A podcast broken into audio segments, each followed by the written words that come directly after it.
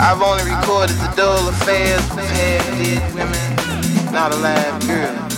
Give everything except what a man wants, or more so what he needs. That I don't know either.